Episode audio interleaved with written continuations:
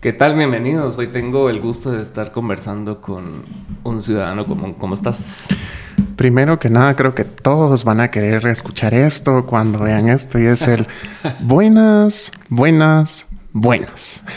Bueno, ahora son buenísimas porque estoy aquí. Muchas gracias, Alan, por la invitación. Este, ¿cómo estoy? Estoy nervioso, nunca he hecho un podcast, la verdad. No sé si tengo el talento para tener un podcast eh, y estar sentado ahí, pero pero aquí me van a ver y si me miran haciendo el ridículo, pues ni modo, y vos me estabas contando que, empezaste así bien, bien, orgánico y todo el rollo. Contame cuál era tu inspiración inicial. La, historia de un ciudadano común y cómo nace. Bueno, primero que nada... Solo has tenido la cuenta pasada y esta, ¿va? Sí, pero es que antes de eso, la cuenta pasada no se llamaba un ciudadano común. O sea, mm. como que no estaba enfocado a ciudadanos, ciudadanos comunes, estaba enfocada a ciudadanos locos, amigos míos que solo me miraban a hacer un poco el ridículo en TikTok. Pero, este, no, antes la, cuenta que perdí, que solo le cambié el nombre, por decirlo así, se llamaba Alter Life, ¿sí? Que eso es de, derivado de una canción, era súper personal, mucha, así como, como los correos electrónicos de Hotmail hace 3.000 años, ¿verdad? Entonces, eh, pues la cosa es de que así le puse y hubo un día donde dije yo ni siquiera entendía TikTok, ¿sí? O sea, eh, no soy tan grande, pero realmente no le entendía el TikTok. Es que pasó por etapas. Primero fue así como solo de bailes y después como que era trendy y hasta el final empezó a ponerse como informativo. Sí, ya creo que por el contexto social de, creo que de Estados Unidos realmente, cuando todo el tema de que si queda Trump o queda Biden, en ese momento creo que empezó TikTok a empezar a transformarse a través de los creadores de contenido estadounidenses y pues ahí se fue viniendo y desarrollando todo el resto en Latinoamérica como todos los temas, ¿verdad? este... Pero bueno, la cosa es de que tenía esa cuenta y eh, estaba yo saliendo del trabajo, ¿verdad? Entonces salgo del trabajo y voy en el tráfico horrible de las 5 de la tarde. Entonces, eh, todos los empresarios, por favor, empiecen a hacer sus horarios escalados porque el infierno de las 5 de la tarde es duro. La cosa es que pues voy eh, manejando y de ahí abro TikTok y empiezo a ver, me salían mucho un par de influencers que no voy a decir el nombre, obviamente. Alan se me queda viendo, se me queda viendo así, como decirlo, pero, pero no. Pero no. Pero usted, usted sabrá quién es Alan, vas a dar más o menos quiénes son. El punto es que me salen eh, personas ahí. Primero me salió una persona de género masculino que estoy asumiendo su género, ¿verdad? Que ahora, mismo. Este mm, eh, sale diciendo un par de artículos sobre la ley de tránsito.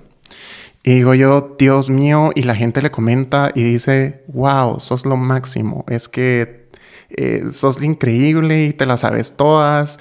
Y la verdad es que me va a ayudar y etcétera y demás. Y yo digo, amigos, hay más que simplemente dar un par de artículos. ¿Vos crees que en la vida real te vas a parar con el policía y le vas a recitar dos artículos? ¿Y crees que eso se va a ejecutar? No. No, el policía va a decir, bueno, sí, usted sabe mucho. Y se va. Y se va. Exacto, así es. Entonces las cosas no se manejan así. Entonces dije yo, ay no, porque esta gente es, porque esta gente es famosa. O sea, en mi mente yo pensaba que era era, eran famosos. Entonces Em, dije, ay, no, esta gente, ¿qué, qué pasa ahora? Entonces paso eso y luego em, escucho una palabra estruendosa de una influencer em, que se volvió muy famosa por el tema de política y demás. y, y, digo yo, Dios mío, y la gente lo mismo, comentándole de que, wow, qué increíble. Y realmente, pues yo, por, por, por, lo, por lo que hago, digamos, sé de varias cosas y digo yo, esto no es aplicable, lo estás viendo desde un de una manera filosófica de cómo aplicar el derecho, por decirlo así. Entonces, dije yo, ¿a quién le estamos dando eh, ese, ese espacio? Pero digamos que a partir de eso dije yo, bueno, voy a abrir TikTok, pero voy a empezar con una, con una reflexión porque ese día había tenido un súper mal día. Entonces, eh, uno de los jefes dijo, ay, es que ustedes son, de, son la generación de cristal. Entonces dije yo, ya me cansé que nos digan que somos la generación de cristal simplemente porque no estamos aceptando o no estamos preparados nosotros o educados, mejor dicho, para aceptar em, eh, cualquier tipo de transgresiones, ¿verdad? Ya sea en el clima laboral, de casa, etcétera, etcétera. Entonces, mi primer video fue sobre la generación de cristal. Y así fue como nace Alter Life. Y como nace un ciudadano común, fue porque seguía alimentándome de ese contenido basura. Pero era como más como cringe watch. Ajá, exacto. O sea, yo lo miraba solo para decir, wow, ¿y ahora qué va a decir? Porque, ajá, sí, probablemente. sí. sí, entonces decía yo, no entiendo por qué la gente apoya tanto a esta gente sabiendo de que las cosas que dice no son correctas. Entonces, eh, uno no es dueño de la verdad absoluta, pero eh, aunque sea hay que leer un poquito o investigar un poquito antes de alabar a alguien y hacerlo sentir como que fuera un dios. Em, entonces dije yo, se aproximan las elecciones, puedo utilizar el conocimiento que tengo para poder ayudar a la gente y pues de eh, ahí yo hice un video aclaratorio en esa cuenta donde decía que cambiaba mi nombre de Alter Life a un ciudadano común porque pues en lo que pasaban las elecciones pues iba a, a tratar de ayudar y pues de, de ahí, pero yo le estaba hablando al aire, me explico, no, yo no tenía mayor gente que me siguiera, cualquier cosa, era, era, era yo hablándole al aire y, tratando de hacer algo por el país, pero no sabía si iba a funcionar de alguna manera. Y pues aquí me tienen peleando como que con seis influencers y etcétera eh, al día de hoy. es que sí, sí se vuelve como inesperado porque, pues, ponete, yo empecé haciendo esto, o sea, teniendo diálogos con personas que yo consideraba interesantes, artistas y todo ese rollo. Y, y, nunca se me cruzó por la mente y de hecho me daba como, o sea, pena, o sea, el hablarle directamente a la cámara, porque una cosa es hablar con otra persona y, y la cámara te graba, o sea, no es una, no es una conversación directa. Soy, por eso no hago ah. lives. me pongo nervioso, o sea, estoy así Sí, es bien, raro ese ejercicio de hablarle a nadie, hablar al aire, ¿va? Y que, y que la gente te empiece a responder después de que hablaste al aire. Pero después hice... Y, y, empecé así como que entre chingaderas hice una cosa de las encuestas, así como que las encuestas no eran verdaderas y lo que todo el mundo sabe. Y, y pegó. Y yo así como que, qué extraño. porque, porque algo que todo el mundo sabe y, y de hecho me lo pusieron ahí en comentarios así como que, pero eso ya lo sabía, pero te comenté pero te comentó y te causa tráfico y, me entendés, o sea, como que te das cuenta que la política en Guatemala es un tema bastante sensible, porque, o sea, si bien en muchas casas es hasta prohibido hablarlo, ¿verdad? Sí en, en, la sociedad siempre, siempre está, es, es, como cuando hablas de deportes o cualquier cosa así como de dominio público, que todo el mundo cree que tiene una opinión correcta al respecto. Así es. Entonces te llega así tu tío ahí a opinarte, que qué putas vos, si, si yo viví el conflicto armado. Sí, no, así es. Em, sí, lo, lo, lo, que pasa es de que al momento de que, de que se vuelve orgánico e inesperado, por decirlo así, eh, hay un punto donde no sabes cómo controlarlo. ¿Ya? Porque eh, no tenés experiencia en esto y no tenés gente, en ese momento pues no conocía absolutamente nadie, digamos, que hiciera lo mismo, digamos. No sé cómo fue tu experiencia ahí, pero, pero yo creo que vos sí tenés un poquito más de background, digamos, con el tema de, de manejar un poquito más eh, a la gente y etcétera. Pues en, no, no en ese caso de de exceso de atención, porque ponerte la música en Guatemala no es como que tenga tantos seguidores encima, y la gente que te sigue es porque le gustas, no porque le caes mal, ¿va? Y si le caes mal, solo te ignora ya, ¿va? Ah, no, es un público tan intenso como el de la política. Entonces, ponerte, a pesar de que ah, yo había hecho entrevistas antes y todo, siempre era así como la vez, las oportunidades que yo tenía de recibir feedback era positivo. Entonces era así como tocas en vivo y que no sé qué, o te dicen algo así como que ah, no me gustó, pero igual te vale verga. Pero cuando empezó a llegar así como comentarios así tan, tan seguido de, de todos tipos, ¿va? Porque llega la mar así como, ah, qué buen contenido. Pero después llega otro a insultarte así bien, ah, bien personal, ¿va? Entonces vos te quedas así como que, bueno, sí, entonces, ajá. Pero sí, sí, me, sí me llega ese salseo, por eso. Ah, sí, ah, sí, ajá, sí me gusta contestarles y sí me gusta que, ajá, provocar más incendio del que ya provoqué con la opinión, va. Sí, eh, eso también pasa, que una vez se puede patinar, digamos, como que cuando no sabe cómo controlarlo, digamos, te empatinas y te vas y puede empezar a afectarte ya como en otro, en otro ámbito de tu, de, tu, de tu vida o ámbitos de tu vida. Entonces ya no sabes cómo controlarlo porque decís así como, ay, quiero seguir ahí eh, dando batalla. Em, eh, hay que saber escoger algunas batallas. Digamos, yo, yo a veces cuando me pongo los lentes, realmente ya, ya la gente lo sabe, es porque voy a aclarar algo o le voy a aclarar algo a alguien importante. este, mm, eh, a veces utilizo ese comentario o el video que me hicieron eh, como ejemplo, como ejemplo para el resto. ¿Me explico? O sea, porque sé que es repetitivo el comentario y necesito eh, poner a veces en su lugar a la gente porque se pasan eh, no sé si realmente serán pagados o es gente que realmente no tiene educación porque ah, se recibe cada tipo de cosa. Entonces eh, es, es como... Eh, desgasta, pero también decís así como estoy enseñando una lección que nadie te solicitó, pero que necesitas ponerla en el mundo. Porque indirectamente también educas, a pesar de que la gente te pueda ver como que estás peleando a cada rato y demás. No, es eh, simplemente cosas que necesitas aclarar para que otras personas entiendan. Entonces eso se va como una onda, ¿verdad? Es poco como lo que decías del trabajo, de que te llaman la, la generación de cristal porque sabes reconocer tus derechos y tus capacidades y no quieres dar más de lo que te pagan. Entonces también tenés que tener la capacidad de poner un alto a las personas que, que se pasan de vergas, pues, o bloquearlas.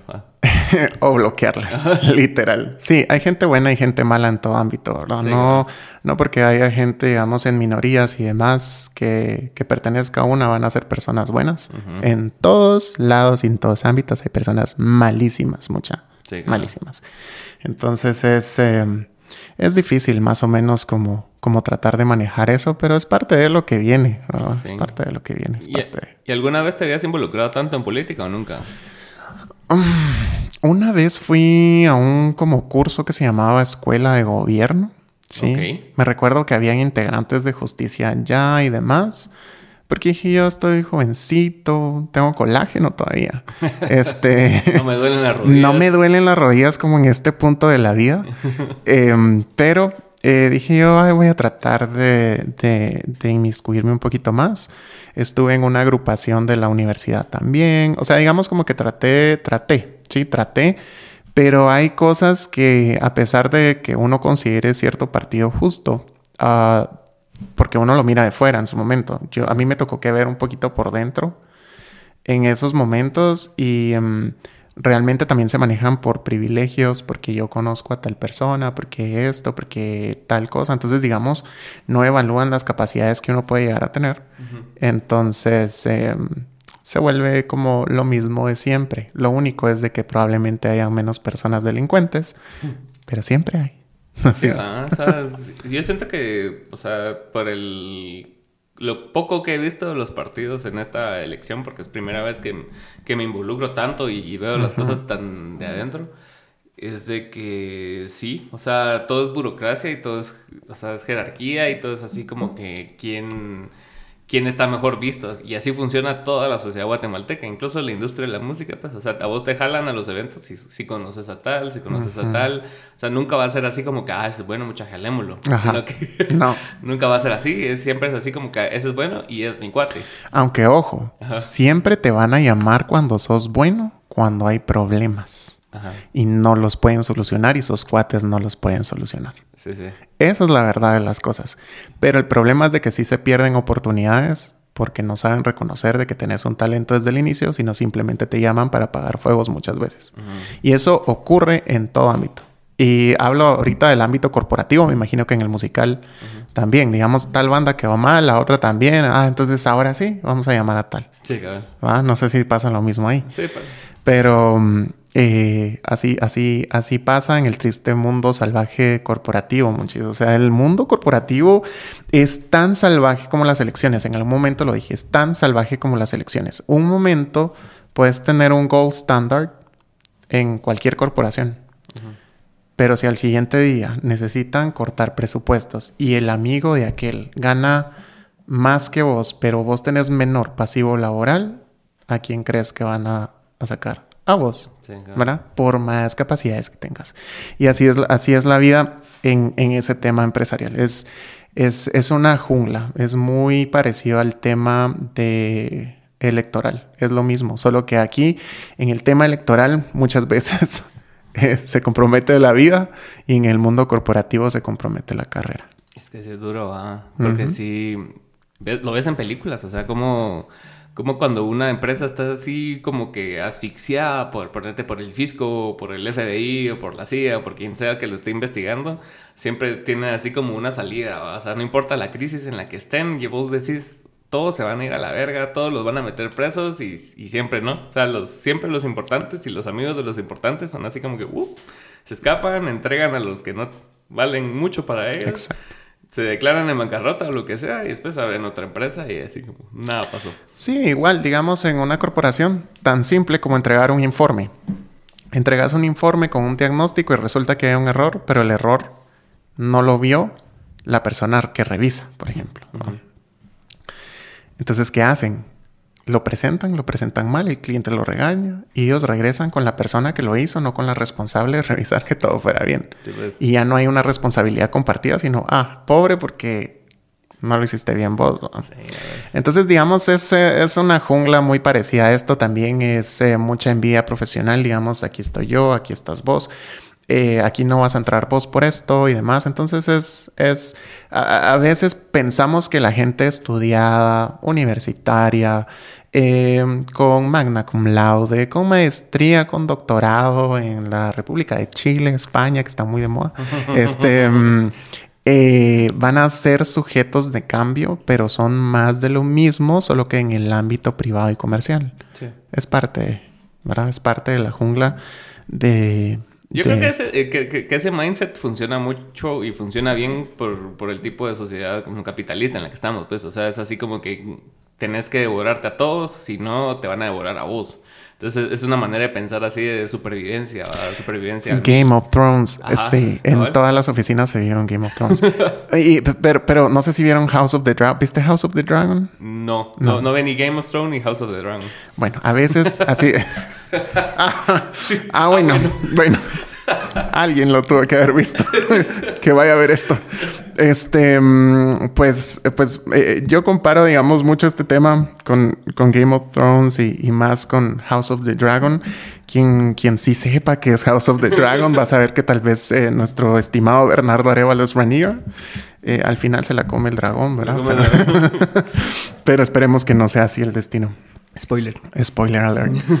Em, pero sí, sí puede pasar. Pero en fin, la cosa es de que estaba haciendo una relación de que el mundo privado es muy similar a lo que estamos viendo ahorita públicamente, tanto en las elecciones. Uno se mete en zancadilla con los otros, cancelamos a este, cancelamos al otro, al otro. Uy, el otro se nos escapó y resulta que ese terminó llevándose el bono que no me pude llevar yo. Sí. ¿Ah?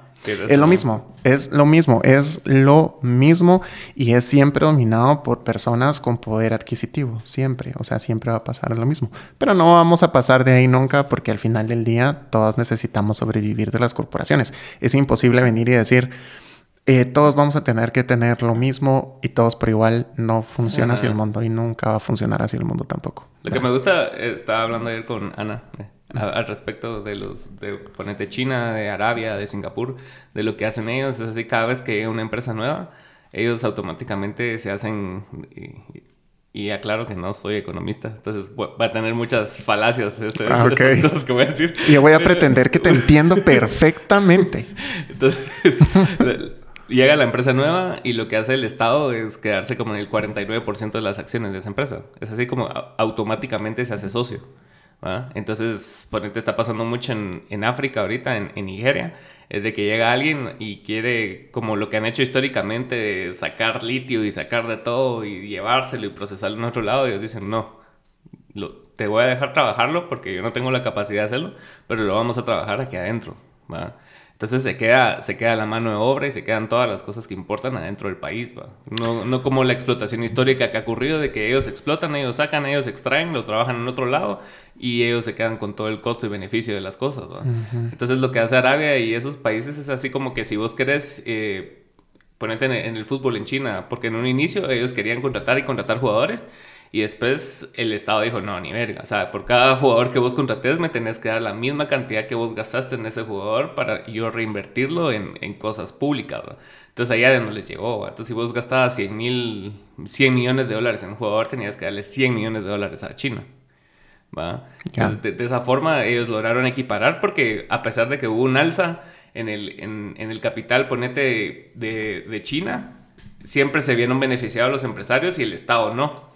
Entonces el Estado se tenía que poner al, al, al tú a tú con los empresarios para poder, o sea, para tener poder, pues, porque quien tiene el dinero tiene el poder, ¿va? Entonces fue como, así lograron contrarrestar un poco eso.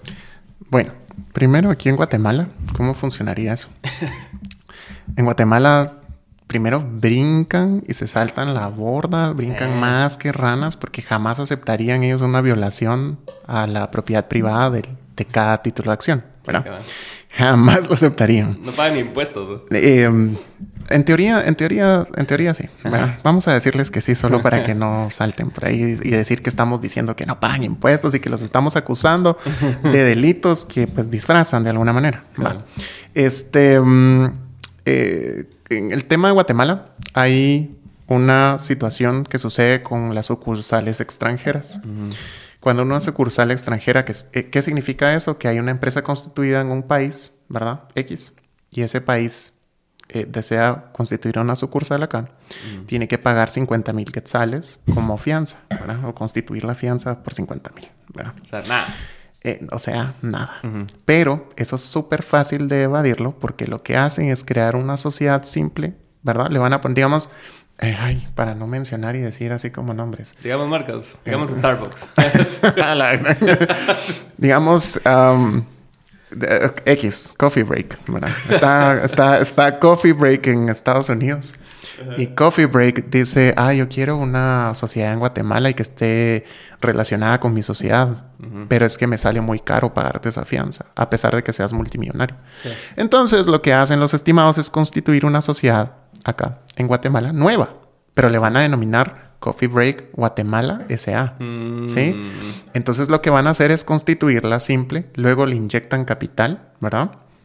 Y eh, luego de hacer eso, pero, perdón, antes de inyectarle el capital, celebran un contrato privado entre la sociedad gringa y la sociedad guatemalteca, porque los contratos pueden prevalecer así, ¿verdad?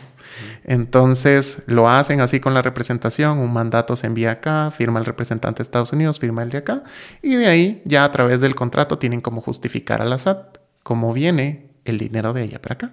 Entonces ya no pagamos el dinero de la sucursal. ¿Cómo funciona el dinero de la gente rica también? Eh, la gente piensa de que pues eh, sí, con un simple testamento como en las novelas, ¿verdad? en las novelas vemos, se murió Pedro Palomo.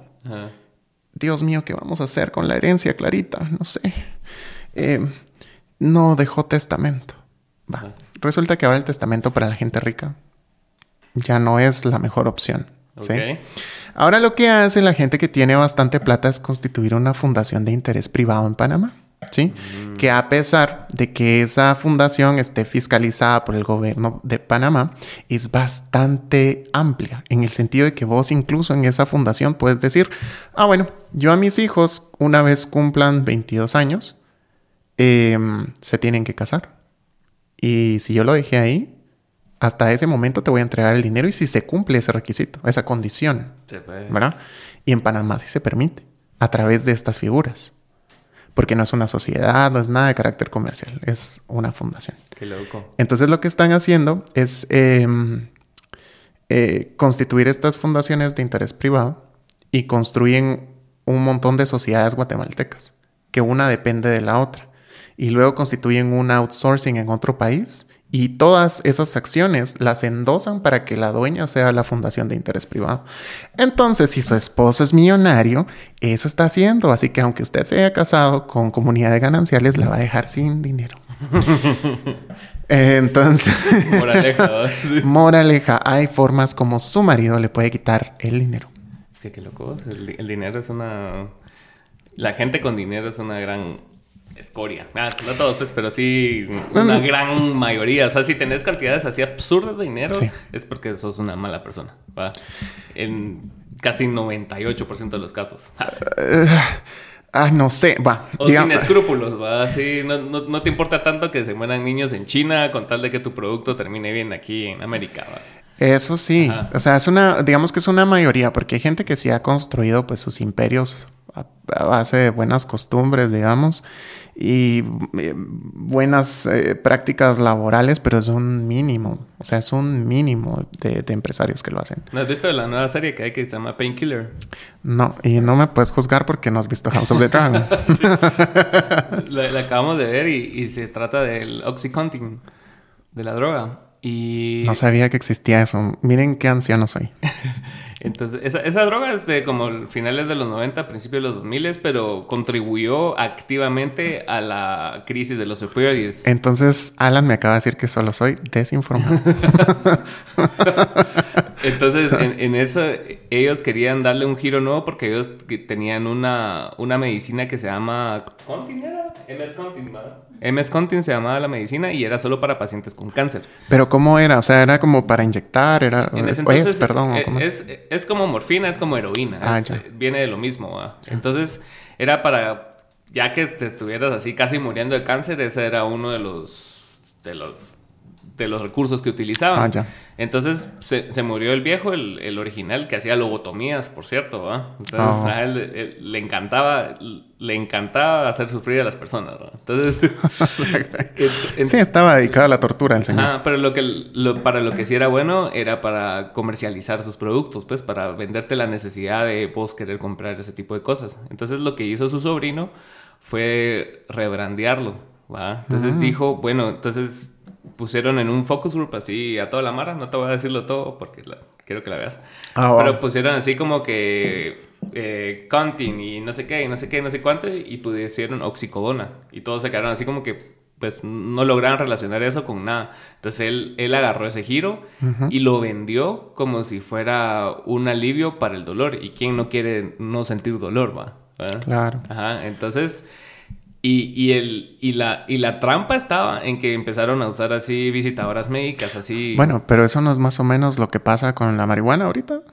Más o menos. Mm, ajá, pues porque ahora es como medicada para el dolor. Sí, cabrón. Pero, o sea, Pero el, otro, son unas consecuencias un ah, poco... Sí, y más rápido y, peores, ¿no? Claro. Entonces, en, el y entonces empezaron a usar visitadoras médicas y así, y chabonas, y así, todas sexys, y llegaban con los doctores, como el, como el más del 80% de doctores son hombres, ¿no? Entonces las llevaban y que no sé qué, y a ellas les daban sus bonos dependiendo de la dosis que el doctor recomendaba. Entonces su trabajo era hacer lobbying para que los doctores incrementaran la dosis, ¿va? Entonces le pagaban tanto a los doctores como a ellas. Entonces vos tenías una enfermedad, te quebraste la espalda, te quebraste la rodilla, lo que sea.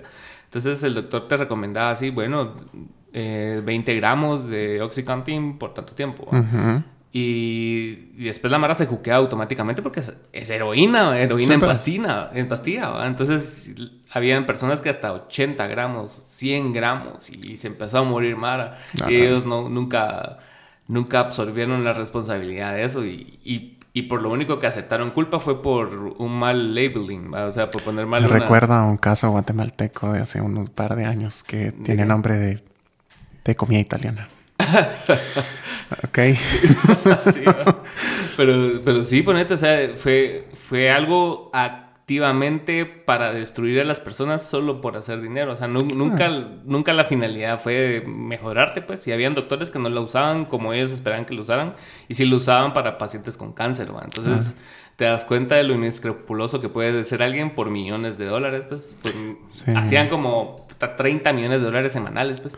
La industria farmacéutica en general es uno de los ámbitos más oscuros, pero que más tratan de verse lo más limpios que puedan, pero realmente sí es un, un sistema oscuro. ¿Verdad? Recordaremos aquella llamada filtrada donde iban a salir aquellos 40M, de dónde iban a salir. ¿Verdad? Entonces... Eh, el señor Gustavo Alejo. Eh, no sé sus nombres, no sé no sé de qué estamos hablando en este momento. Yo, yo estoy disvariando. Sí, los lentes me hacen no pensar muy bien.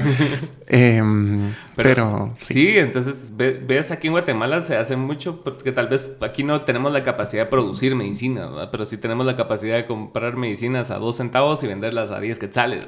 Fíjate que sí hay un par de farmacéuticas que fabrican ¿sí? Y fabrican genéricos.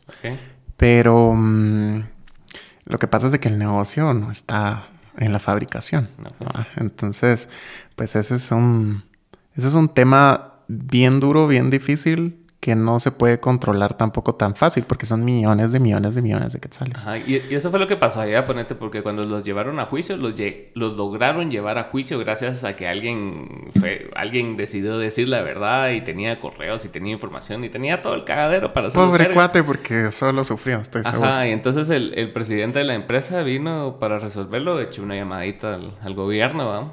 Y el gobierno así como que, bueno, entonces hagamos un, un arreglo y, y que quede ahí, ¿va? Y te das cuenta de lo impotente que son realmente el, el sistema de justicia ante los poderosos, porque esa gente está súper conectada y le produce mucho dinero a, personas importantes. Sí, totalmente. O sea, digamos,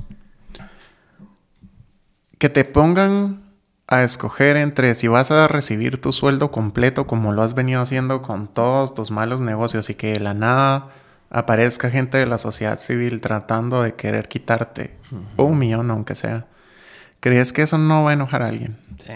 O sea, eso va a enojar no solo a ese alguien, porque ellos no actúan solo de uno en uno, ¿verdad? Ellos actúan en, en grupos, así, esos viejos que miras en los clubs. O sea, los miras así, bien vestidos, jiji, jaja, pero son grandes delincuentes, ¿no? O sea, eso es, eso es parte de, y vienen y saludan así con toda la honorabilidad del mundo, pero no son, ¿verdad?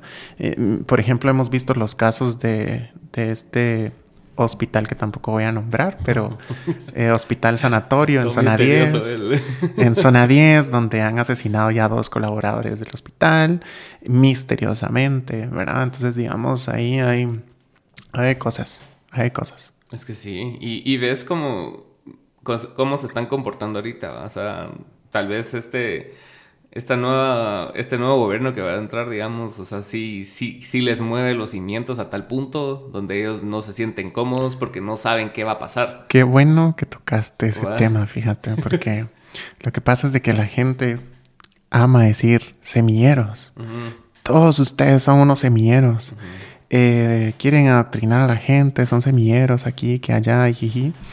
Pero realmente creo que la motivación de todos, creo que nadie sabía que iba a votar por Semilla hasta que no pasó todo el tema de Vía Corta y todo el mundo estaba entre votamos por bien, creo yo, que era, que era el otro señorcito así. Ah, sí. Em, ¿Cómo se llama? Giovanni. saludos a Giovanni Reyes. Sí, saludos a Giovanni Reyes.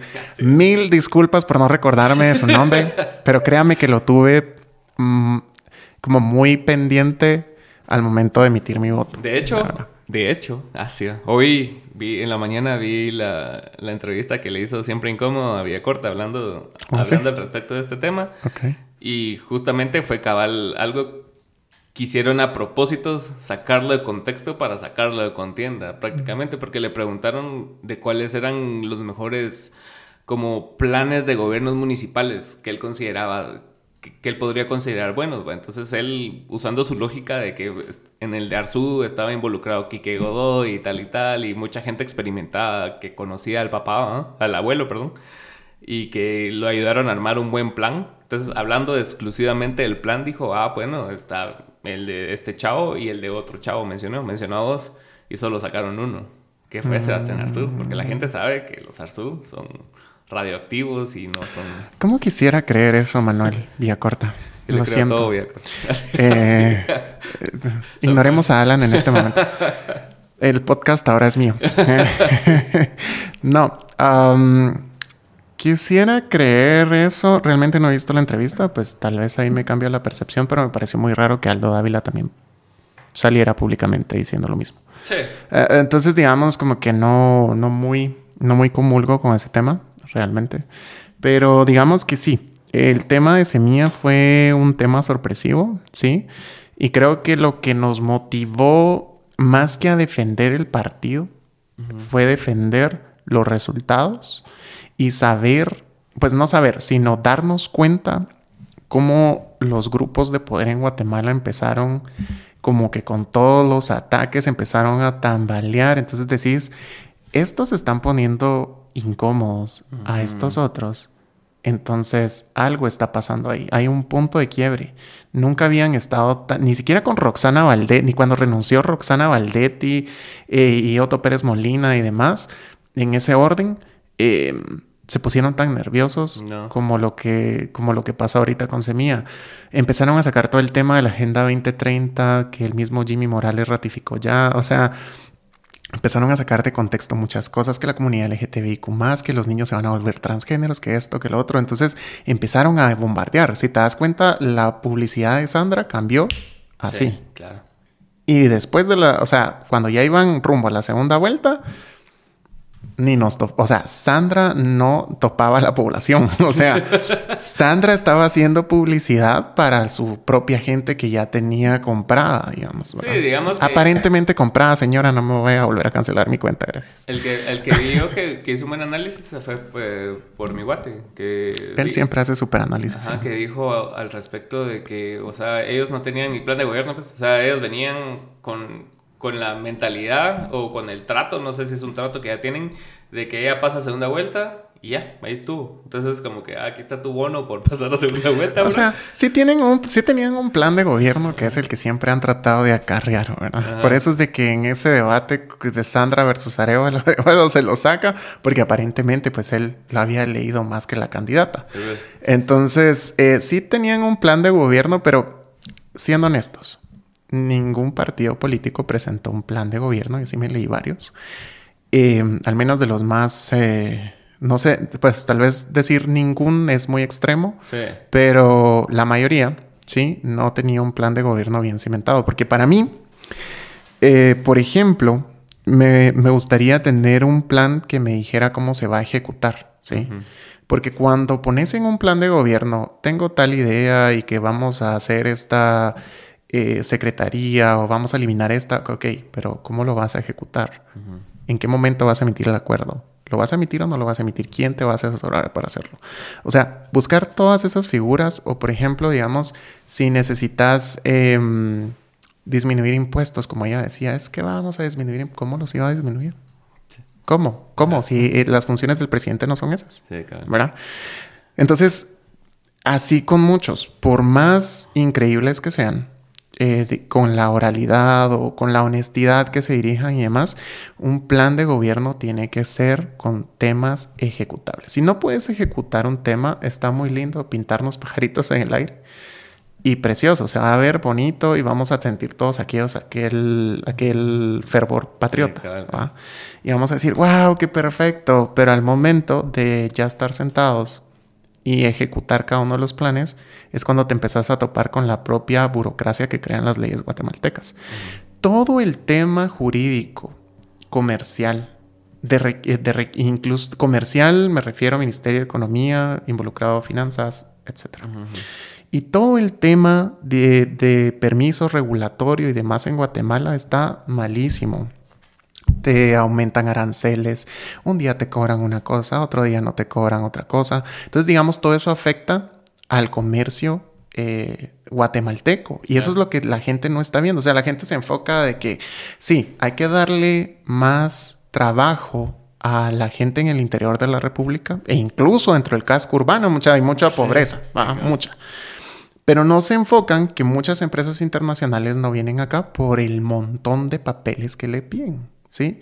Que para que alguien esto necesitamos fotocopia del pasaporte original. ¿A qué horas una persona que vive en Europa va a venir a Guatemala con el pasaporte original, pues, va? Y no te aceptan scans a veces. Entonces es como estás limitando el comercio desde esas formas. Entonces hay que ver desde las cosas muy chiquitas que pasan para poder mejorar todo el sistema.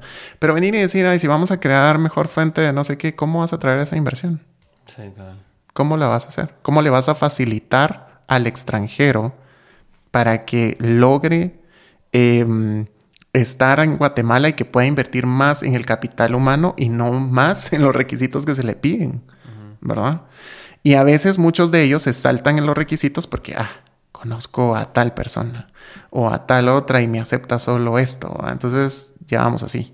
Pues, llegaron como no tienen que estar. Eh, llegaron como no tienen que estar. Y por ejemplo, al impulsar el, el desarrollo económico de los guatemaltecos, desde adentro no es, ay, apoyemos al emprendedor.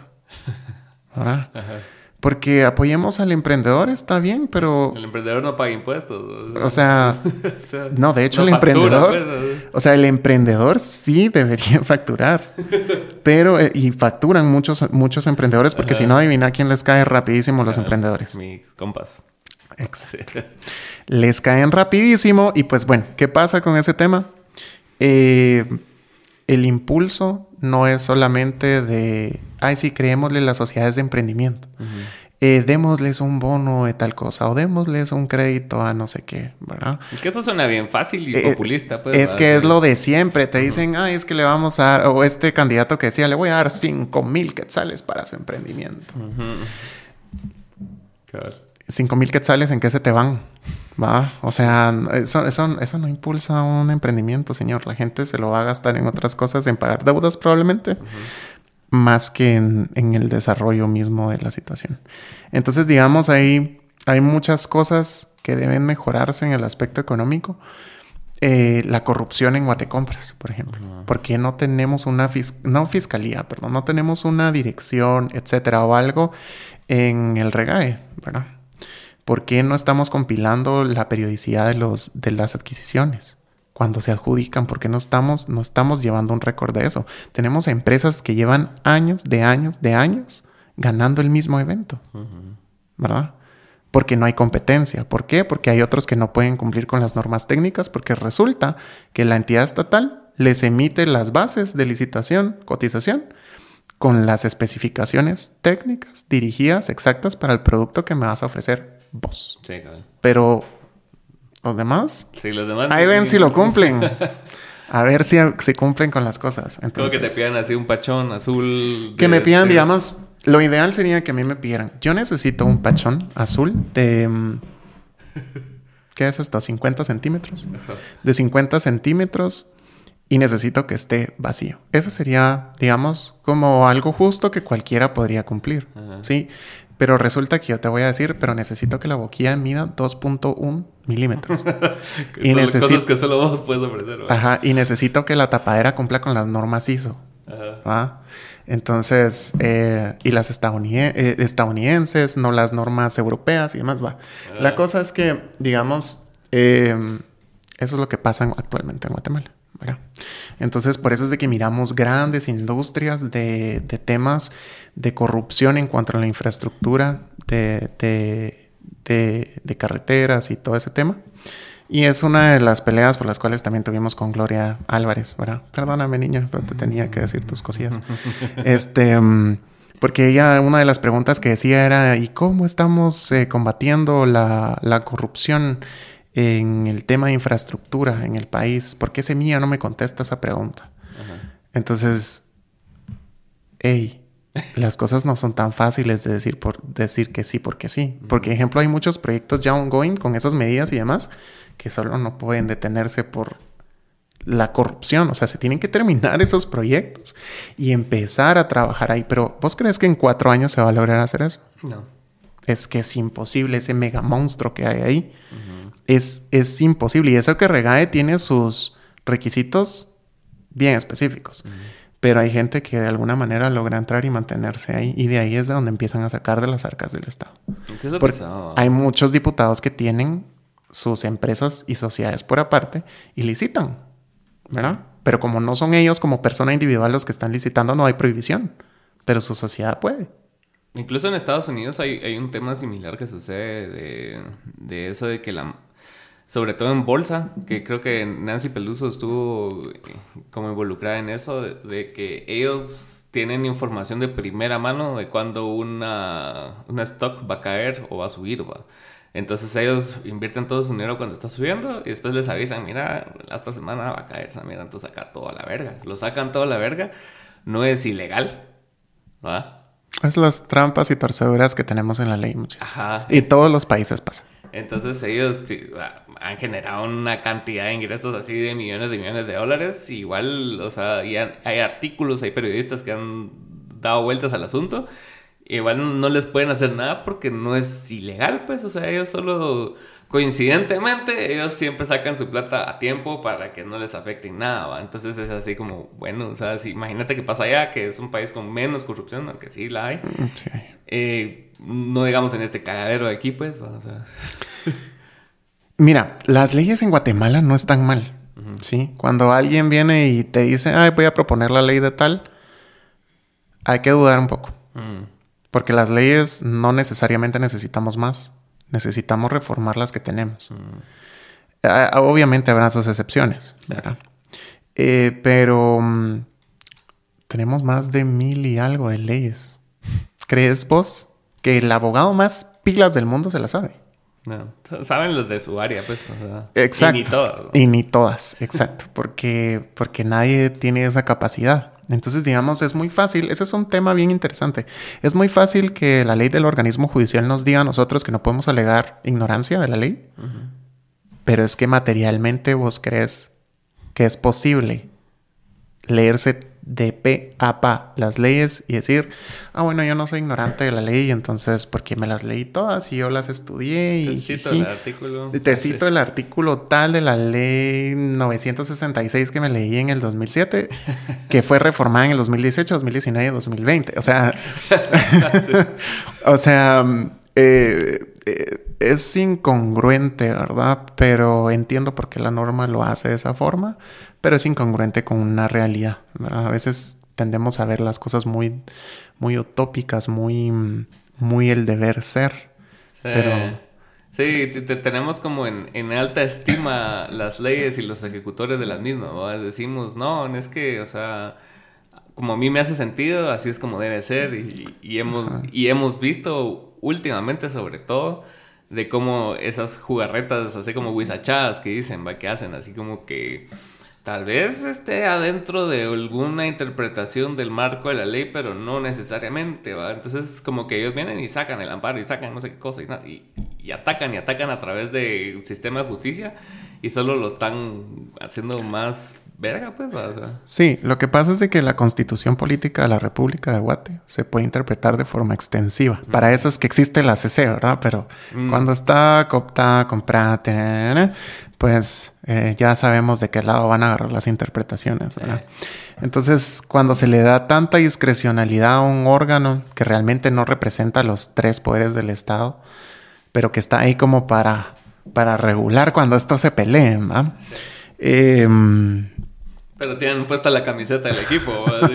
tienen puesta la camiseta del equipo, pero así abajo. O sea, el traje. aquí la bandera de Guatemala Full, pero abajo, abajo ya son otros 20 pues tatuados los, eh, eh, eh, los, escudos. de los otros equipos. Sí, entonces es, es, un tema bien delicado, bien difícil porque vimos a una Corte de Constitucionalidad que la sociedad la calificó como valiente hace mucho tiempo, pero en este nuevo periodo pues ha estado ah, es bastante cuestionable porque a veces pensamos que, ah, sí están jugando bien, pero otras veces es como ¿Qué estás haciendo. Entonces, eh, está entre que es reprobable y aprobable algunos de sus fallos. Obviamente ninguna corte puede ser perfecta, ¿verdad? Pero... Mm, Pero está la tendencia de que siempre los fallos reprobables siempre benefician a, un grupo específico. Siempre van a beneficiar a un grupo específico porque no no, no tiene un efecto social, ¿verdad? Mm, tiene, tiene, o sea, un, perdón, sí tiene un efecto social, pero, pero muy segmentado no tiene un efecto social amplio, ¿verdad? Para que todo el mundo diga, le damos la aprobación social a esta resolución que ustedes están emitiendo. Y al final cuando ellos hablan, perdón, cuando ellos emiten su resolución, se lo dirigen al pueblo de Guatemala. Entonces es como pueblo de Guatemala, si no tienes una buena reacción a lo que estás haciendo, pues cuestionate, amigo magistrado. Y cosa que estabas hablando que, que también se se puede mencionar ahorita con el ámbito empresarial, de que es una jungla y que tus cuates y todo ese rollo, también se, se traslada a este lado más así político, burocrático, ponente los trabajadores de la MUNI quieren ponete alguien que está trabajando para la MUNI, trabaja no sé cuántas horas al día recogiendo basura, quiere mantener ese puesto, entonces va a votar por el que le dio el trabajo. Igual en la corte, ellos van a votar por el que la magistrada les dice que voten para mantener ellos su trabajo. Entonces se vuelve una, una cosa de supervivencia donde no ves más allá de tu bienestar. Ves el, el, bien común no existe, solo existe tu sueldo y lo bien que te está yendo, o no te está yendo bien, pero es peor eso que nada. Sí, porque te quedas sin tu contrato. Entonces la gente se siente presionada y le da un chance a votar por el partido aunque no crean en él, ¿verdad? Exacto. Eh, ahorita en las pasadas elecciones la gente no sé por qué me mira como un canal de denuncia. Ah, Entonces a veces, a veces, a veces me, me, comentaban, ¿por qué no estás tomando mi denuncia? Te escribí, que no sé qué. Y a veces los pues el volumen de lo que a uno le escriben es alto. O sea, uno puede responder a algunos, otros no. Em, pero sí, eh, y tampoco es como que sea tu trabajo. Exacto, o sea, no es, no es mi pan de cada día. Entonces yo lo que sí vi es de que había mucha gente escribiéndome que el sector magisterio, pues sí estaban diciéndoles, mira, te vamos a despedir, porque eh, si no, si no votas por tal, ¿verdad? Entonces ahí fue cuando ya saqué un video de mucha hombre, tranqui, cinco tips. Díganles ustedes, sí, voy a votar por ti, te amo. Pero eh, al final, razonada, viendo tu papeleta y votar por el otro, y dices, yo voté por ti. Así le vas a ir a decir, yo voté por ti y va a perder, pero vas a ver que tú votaste por él y vas a mantener tu contrato. Es mucha cosa de psicología a veces. Em, lo que pasa es de que sí, digamos, se sabía de que la, la pérdida de esta señora era como casi que inminente, pero todo el mundo estaba más asustado porque vimos en ese momento aviones tirar... Eh, propaganda en temas de familia y así. Y mm. cayó en Shela, cayó en Huehue, cayó en Jalapa. O sea, ¿me entendés? o sea, ¿qué cantidad de dinero tenemos? Y luego ese mismo día, ese mismo día aparece un helicóptero. Sandra Presidente. O sea... Duro, y lo que me da risa es que e-, era inminente la derrota y fue por mucho la derrota y todavía lega fraude. Es así. perdiste así por goleada y todavía decís así como no, no, es que el árbitro. si yo debiera tanto dinero, creo que también pediría hasta el último recurso, ¿verdad? Porque tres campañas encima, 12 años de rechazo. Está duro. Está, está duro, me imagino. ¿Y vos crees que siga la UNE como partido o ¿O lo van a desaparecer? Probablemente siga, pero ella, la que va a desaparecer es ella. O sea, no hay ningún aspecto como físico de vida. ¿va? Ustedes nada que ver. Yo, no. Este. A lo, declaraciones de... a, lo que me. Te iban a decir, uy, investiguemos a un ciudadano común porque él predijo que esto iba a pasar. No, no, no, no, no. no. Puro, puro el Roberto Nostradamus. Sí, así, así me van a decir. No, no crean, no tengo tantos poderes. Este. Mm, eh, lo que pasa es de que ella ya tenía conflictos con el partido para poder participar en esta elección, ¿verdad? Que fue cuando todo, hubo, todo ese split de partidos y se fueron a voz. Y que esa es otra cosa, Manuel Villacorta. Esa es otra cosa. Em, cuestionable. Las cuestionable. Según, según se justificó en su momento, pues ellos tenían buenos ideales. Mm. Pero... No lo sé. Así voy, a, voy a dejar esa, esa respuesta así como, mm, no lo sé. Eh, pero digamos que pues eh, estuvo esa fractura, ¿verdad? Y ahorita que ya hay más dinero involucrado, seguramente pues eh, lo van a querer preservar porque pues tiene adeptos, ¿sí? Si no, no, no, hubiese una cantidad de un millón punto cuatro, por ahí creo que era, que habían votado por ellos. O sea, muchos de ellos motivados pues por dádivas y demás, pero quiera que no, al final se familiarizan hasta con los colores y lamentablemente nuestra población no está 100% educada para que pues eh, tengan un criterio en muchos lugares porque vos y yo somos tan privilegiados de simplemente estar sentados el día de hoy hablando a través de, de un micrófono, ¿me entiendes? O de simplemente tener un celular. O sea, eso es un privilegio enorme que a veces uno no valora el día a día. Porque...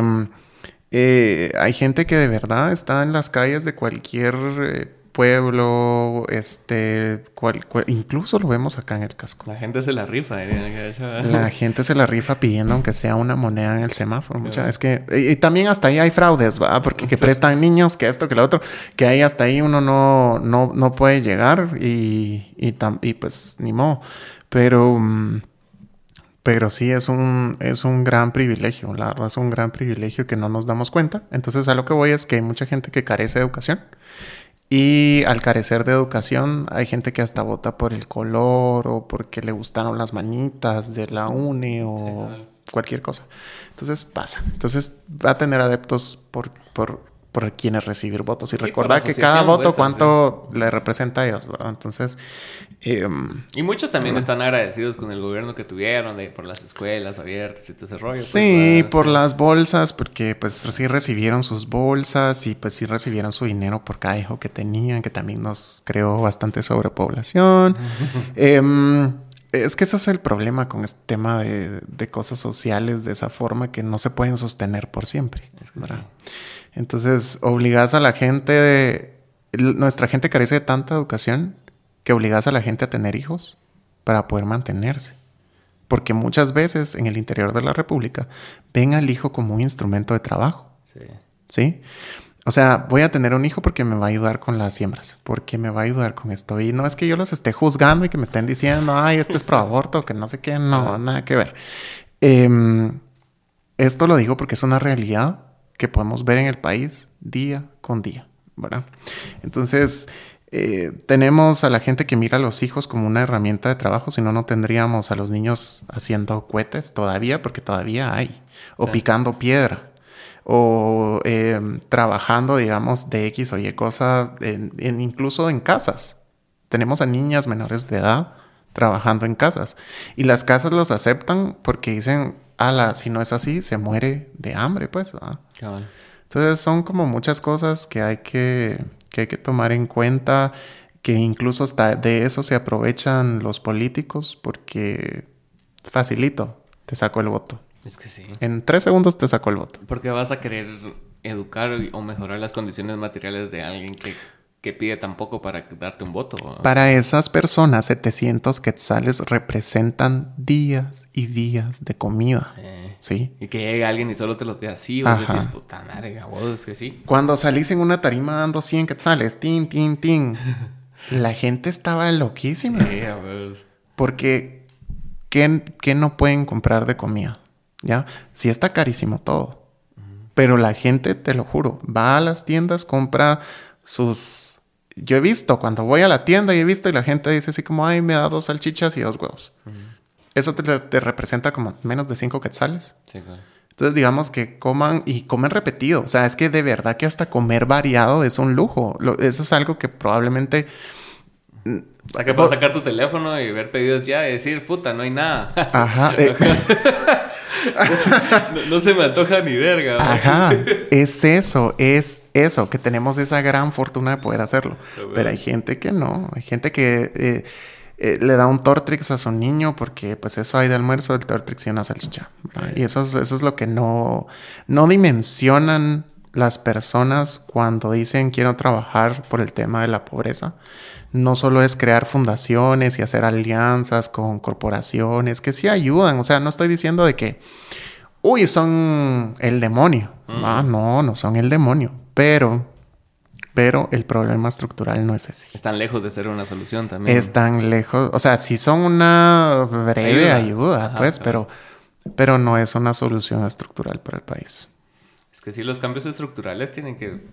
O sea, no, no solo tienen que ser inmediatos y también tienen que llevar tiempo para que puedan consolidarse como tales, pues porque la Mara aquí le tiene como alergia, así, solo escucha social, programa social, y dicen, ah, no, es que todos son unos mantenidos, todos son unos huevones, pero todos hablan desde su privilegio, ¿va? todos hablan desde que por lo menos tenés, aunque sea para vivir encerrado adentro del carro, tres horas en tráfico en la mañana y Sí, tres en la tarde, la gasolina. tenés la capacidad de tener un carro y mantenerlo, pues, pero estás juzgando a personas que no tienen ni un quetzal diario, ¿va? Y no es su culpa. Sí. Y tendemos a creer que es culpa de ellos porque están así, ¿va? El típico de la gente es pobre porque quiere. Ajá, exacto. Sí. Entonces, estamos en, en una sociedad como que nos vendieron mucho la idea del individualismo y que vos solo podés salir adelante, pero no O sea, sí, cuando tenés un cierto nivel de privilegio. Ajá. O sea, sí, o sea, eso no es que sea erróneo. O sea, sí, pero tenés que tener un cierto nivel de privilegio. Pero hay gente que, hay, pero hay gente que no, que no lo tiene. O sea, simplemente no se puede. O sea, eh, ¿cómo le vamos a pedir a una persona que se vuelva súper exitosa si está comiendo, como te digo, dos huevos y una salchicha todos los días?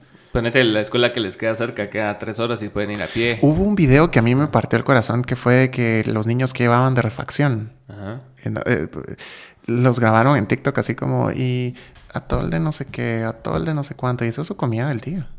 Y yo... Eh, eh, ¿Estás desnutrido? ¿Qué, tanto se te puede quedar de lo que aprendes? Si aprendes ese día. O sea, aprendes no tenés pupitre, no tenés piso. Y ojo con, lo, ojo con esto, porque no es solo la alimentación, sino la sanidad de la familia. Muchos de estos niños tienen familias con papás alcohólicos, con mamás neuróticas, con tal vez papás que ni les ponen atención, papás que no les pueden ayudar con las tareas porque ellos tampoco las entienden porque tienen la fortuna de llevar a sus hijos a la escuela, pero ellos nunca pasaron por la escuela. Sí, claro. Entonces, ah, es, es una cosa muy grande. O sea, eh, llevar la administración pública del país es una cosa muy grande que no se va a resolver en cuatro años no se va a resolver en cuatro años. Lo más inteligente que podría hacer una administración es, dice, es implementar su plan en el primer año y, eh, y luchar porque haya una continuidad, crear programas que puedan ser continuos a través de cualquier X o Y herramienta que puedan tener. Eso es lo más sano que podrían hacer para que el siguiente, la siguiente administración continúe con ellos y empezar a negociar en el último año de gobierno. Pero si nos estamos de que, ay, estamos con los malos cuatro años, con los malos otros cuatro años, esa es la razón por la que el país está como está. Porque siempre estamos eh, peleándonos entre unos, entre otros, pero nadie está resolviendo. Sí, ¿Verdad? Entonces es como...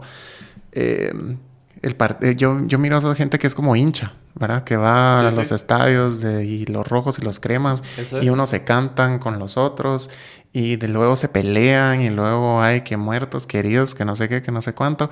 Eso es la política de Guatemala, muchacha. Eso se repite con la gente que a veces vemos que tienen actitud de animalitos, porque a veces es cantar y te pego y te gané. Y en la política es pienso, intento transformar te doy una idea, pero nunca la ejecuto. Ajá. ¿Verdad? Entonces estamos viendo de un lado gente con palabras bonitas y del otro lado estamos viendo a gente que canta y se pelea y se pega y así. Entonces, es que sí es bien duro porque yo siento que la izquierda, o sea, cada vez que llega un gobierno de izquierda en Latinoamérica es como que llegan con la promesa de un cambio completo. Llegan con expectativas así súper altas de, de, que van a hacer y que van a no sé qué. Y, eh, Sandra, Sandra, Sandra es izquierda. Sí, sí, yo nunca he escuchado a Sandra proponga un cara en cambio. Ajá. Ese es un mal. Esa Sandra es la excepción a ese ejemplo, pero sí tienes razón. Ajá, pero entonces, eh, ¿y eso cómo se corrige? Con una derecha reaccionaria y completamente así, puta salvaje, ¿va? como lo que está pasando en Argentina, como lo que pasó en Estados Unidos cuando hubo cambio Obama-Trump. O sea, viene alguien de ultraderecha y dice, no, eh, todas esas son paja, muchas de esos cerotes se quieren comer a nuestros hijos. Y, toda la gente les cree porque es así como, ah, la verga, ese cerote igual sí no hizo ni verga, ¿va? entonces creámosle a este cerote que tal vez sí sí y no lo hace. ¿va? No, no, es que lo que pasa es de que cuando ya te nos pasamos haciendo el péndulo siempre. Cuando te pasan vendiendo ideas como...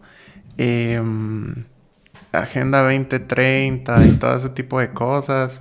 Ya sabes desde que desde ahí ya todo se viene a picar. Porque eso no, ese no es un problema estructural que se tenga que resolver en un país como Guatemala. Es más, yo me atrevería a decir que en Guatemala una derecha o una izquierda no funciona. Necesitamos a alguien que tome una administración pública y la haga funcionar, porque ni en todos los ni todos los militares o ex militares que han pasado por el gobierno que se las llevan de súper increíbles y, y que no han no han hecho absolutamente nada. Entonces, pues eh, así es como, así es como es, así es como funciona lamentablemente la política, pero en Guatemala ya es un país que está en un intensivo. Guatemala es un país que está en un intensivo y ya no estamos eh, listos para que sigan saqueando las arcas y pues eh, se las lleven a sus mansiones de millones de dólares o manteniendo a los amantes. y, las amantes y les amantes, porque les hablo a todos, mis queridos políticos, a todos. A todos, todas y todes. A todos les hablo. Em, Sí, porque hay muchas cosas así en la política también, ¿verdad? Que por ejemplo atacan a la comunidad LGTBIQ y terminan siendo una gran parte de la comunidad LGTBIQ Entonces, digamos, es eh, eh, la gana de tener a la gente bajo, bajo una tapadera con tal de seguir percibiendo plata. es que eso es lo que es, es un negocio. Entonces, no pueden salir públicamente a decir, ay, es que sí, yo tengo a mi prometido y ya nos casamos en otro país y le quise hacer un ministerio que no existía eh, para controlar a los demás ministerios, que se llamaba Centro de Gobierno. Este, eh, cosas así, ¿me entendés? Entonces, eh, como decía, siempre hay gente buena y mala, tanto de una, aún así la comunidad LGTBIQ más sea minoría, digamos. vemos a un cierto personaje que a todos saben de quién estoy hablando. Usa camisas Ralph Lauren.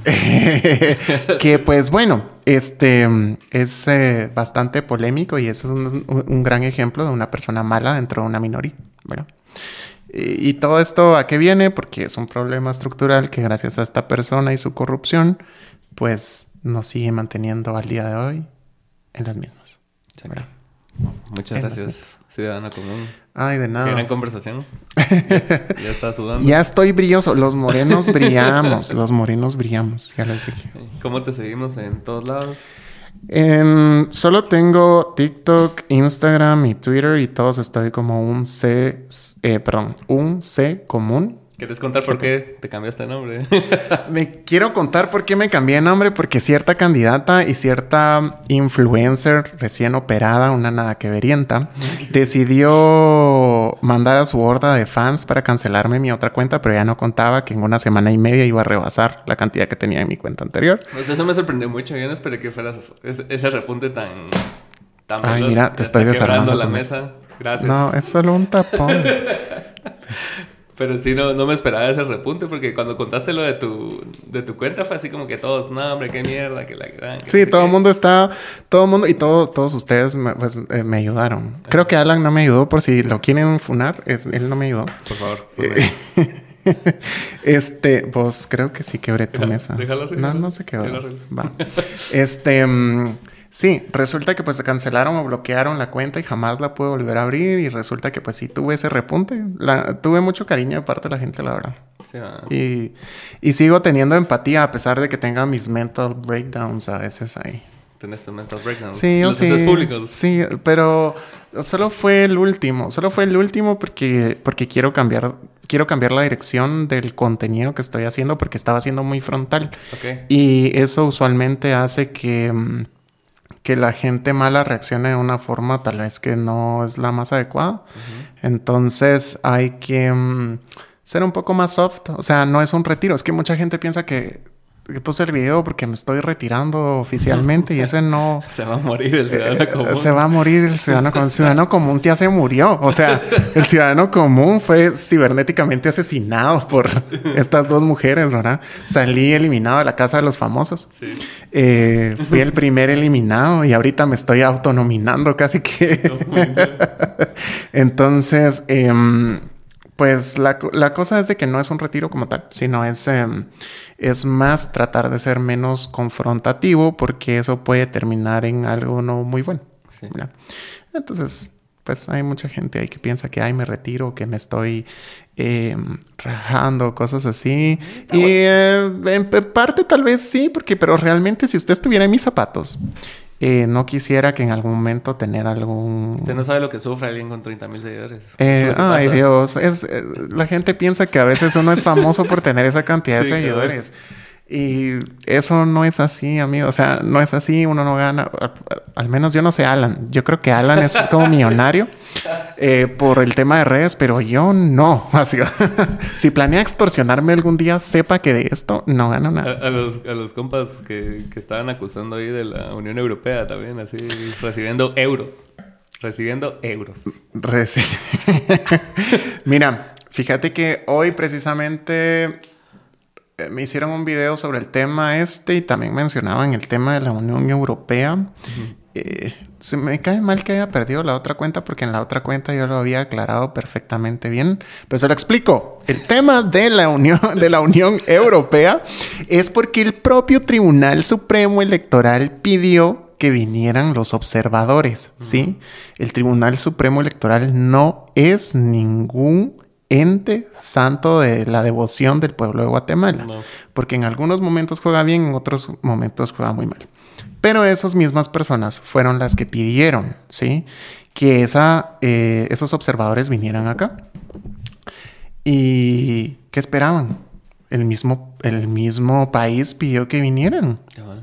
Ellos lo único que están haciendo es observar las diversas dinámicas sociales. Mucha. Yo quise entrevistar a un par y no quisieron. No quisieron, sí, porque es que ellas son neutras. Ah, o sea, yo sí hablé directamente con una de ellas y les fui el, día este de, cuando salió ese famoso video y que, que no sé qué. Yo sí fui, las cuestioné y les dije, ok, pero ¿dónde voy a poder ver su trabajo?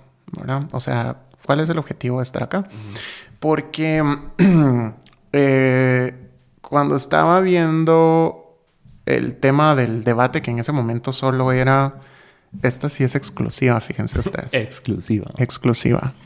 Cuando estaba viendo el tema del debate, que no fue debate, sino fue una exposición oral de Bernardo Arevalo ese día, porque pues, Sandra no yo, y yo vi que estas niñas de la Unión Europea estaban ahí como tratando de googlearnos a todos y googleando a gente de, de, cosas opositoras. Realmente yo sí vi la foto. No voy a decir el nombre porque eso sí ya es mucho.